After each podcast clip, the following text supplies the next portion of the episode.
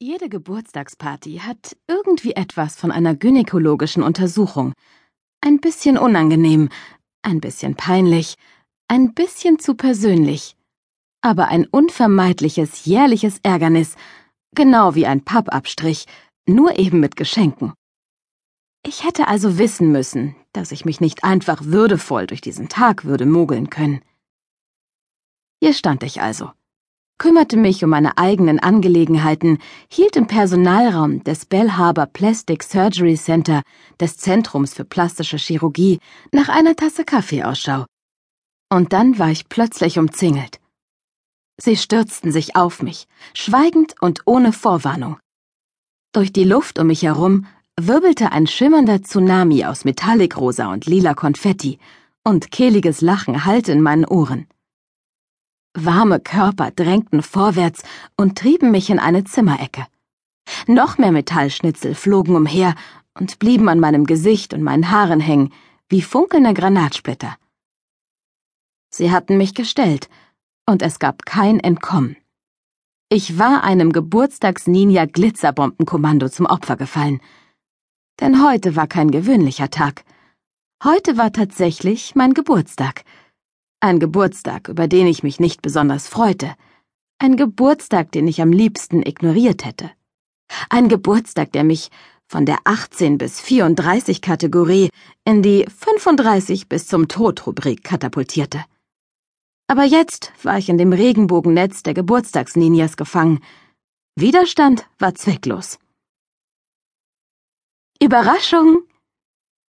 Happy Birthday, Evelyn! Alles Gute zum Geburtstag, Dr. Rhodes. Eine weitere Konfettiwolke senkte sich herab, und irgendjemand setzte mir ein angelaufenes Strassdiadem auf den Kopf, das ich mit ziemlicher Sicherheit furchtbar mit meinen roten Haaren biss. Scheinheilige gute Wünsche mischten sich mit Gekicher und Sticheleien über das Altwerden, während sich der Aufenthaltsraum mit meinen sechs Arztkollegen und unserer Belegschaft füllte. Alles in allem zwei Dutzend Menschen. Dell, Unsere kugelrunde, nicht mehr ganz junge Rezeptionistin kam gewichtig nach vorne gewuselt und stellte eine mit Kerzen gespickte Torte auf den Tisch in der Zimmermitte. Sie lächelte breit und triumphierend. Das taten sie alle. Die ganze Horde strahlte mich an, trat von einem Fuß auf den anderen und sah mich mit erwartungsfroh leuchtenden Augen an. Sie wirkten so glücklich, wie es Leute nun mal tun, wenn sie glauben, sie hätten einem eine überwältigende Freude gemacht, was nicht der Fall war. Nicht, dass ich ihre Bemühungen nicht zu schätzen gewusst hätte. Ich bin kein totaler Geburtstagsmuffel, außer wenn es um meinen eigenen Geburtstag geht. Ich gehöre einfach nicht zu den Frauen, die auf große Feste stehen und es genießen, von allen angestarrt zu werden. Es kommt mir einfach dumm vor, all diese Aufmerksamkeit zu bekommen, nur weil ich älter werde.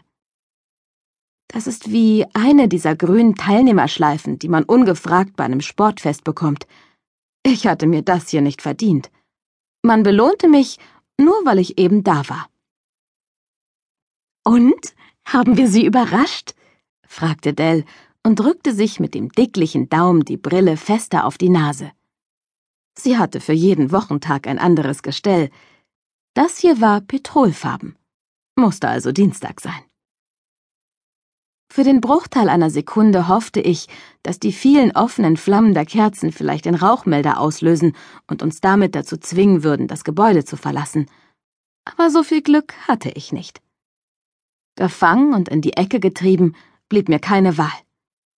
Ich würde mich also für die Gemeinschaft opfern also setzte ich meine durch und durch falsche Geburtstagsmiene auf. Oh Mann, ihr alle. Ja, wow. Das ist wirklich eine Überraschung. Ich wusste ja nicht mal, dass ihr mein Geburtsdatum kennt. Das mit der Überraschung war immerhin nicht gelogen, und ich meisterte die Aufgabe, Freude zu heucheln, vorbildlich. Punkt für mich. Dr. Pullman hat es uns verraten. Sie sollten also ihr danken. Dell deutete auf eine hochgewachsene Brünette mit einer 200-Dollar-Frisur und lächerlich unpraktischen Pumps. Ich schwank zu Hillary Pullman herum. der einen Person in der Stadt, die zweifelsfrei wusste, dass ich heute wirklich kein großes Bromborium haben wollte.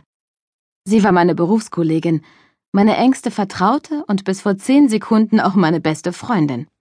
Wir hatten uns während unserer Facharztausbildung für plastische Chirurgie kennengelernt und die Herausforderungen und Beschwernisse, denen sich Frauen in medizinischen Berufen stellen müssen, hatten uns zusammengeschweißt. Nichts zementiert eine Freundschaft nachhaltiger als gemeinsames Zähneputzen nach einer 24-Stunden-Schicht, kurz bevor man zur Morgenrunde der nächsten Schicht aufbricht. Hillary war in Bell Harbor aufgewachsen und ihre Anwesenheit an diesem Ort war zum Teil der Grund, warum ich mich entschieden hatte, hier zu arbeiten. Aber beste Freundin hin oder her, sie wusste genau, dass ich Geburtstagspartys zu meinen Ehren nicht ausstehen konnte. Ich funkelte sie aus zu schlitzenverengten Augen an und versuchte sie niederzustarren. Leider war sie aber einen guten Kopf größer als ich und trug außerdem diese verdammten High Heels, was für mich einen entschiedenen Nachteil bedeutete. Sie lächelte mir arglos zu und schenkte mir ihr typisches Schulterzucken, was so viel bedeutete wie Entschuldigung, aber eigentlich tut es mir nicht wirklich leid.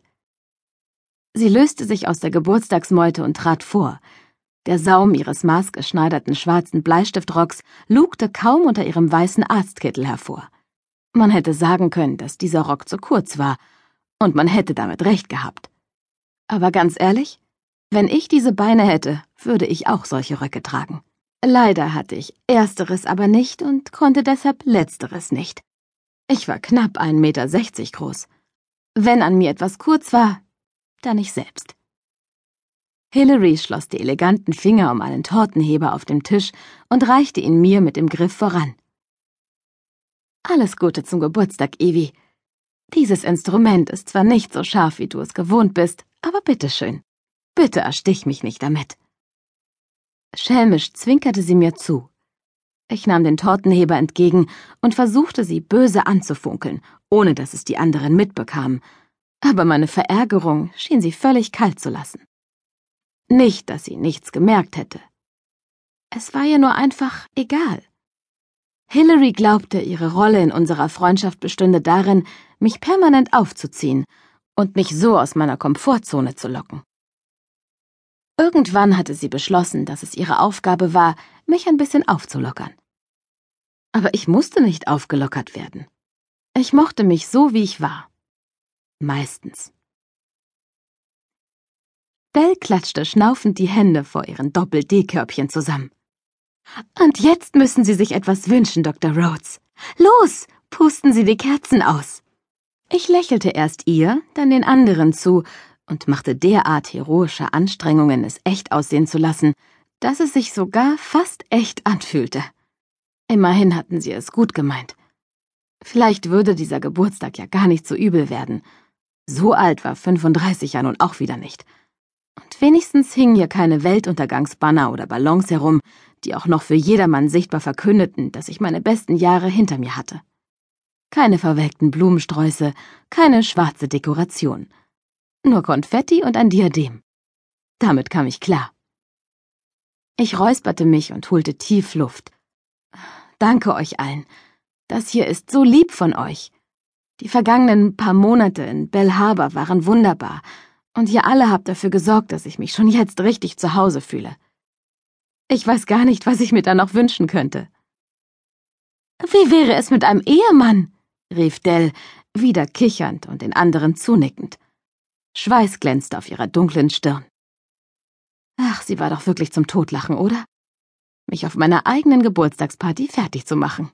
Sau komisch.